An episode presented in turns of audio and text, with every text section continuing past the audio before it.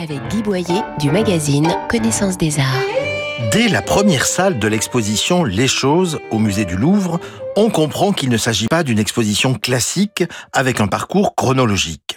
Le Louvre a en effet fait appel à une universitaire, Laurence Bertrand d'Orléac, pour proposer sa vision de la nature morte à travers le temps.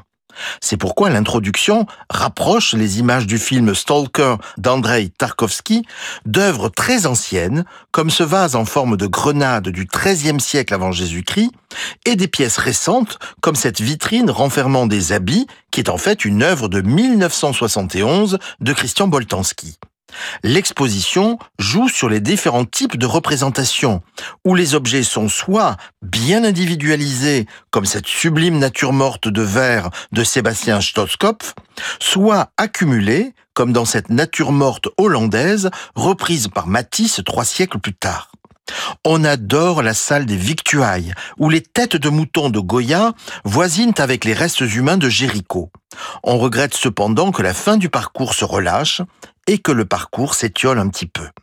L'exposition Les choses a lieu au musée du Louvre jusqu'au 23 janvier et retrouvez nos coups de cœur en images commentées sur connaissancesdesarts.com, rubrique Arts et Expositions.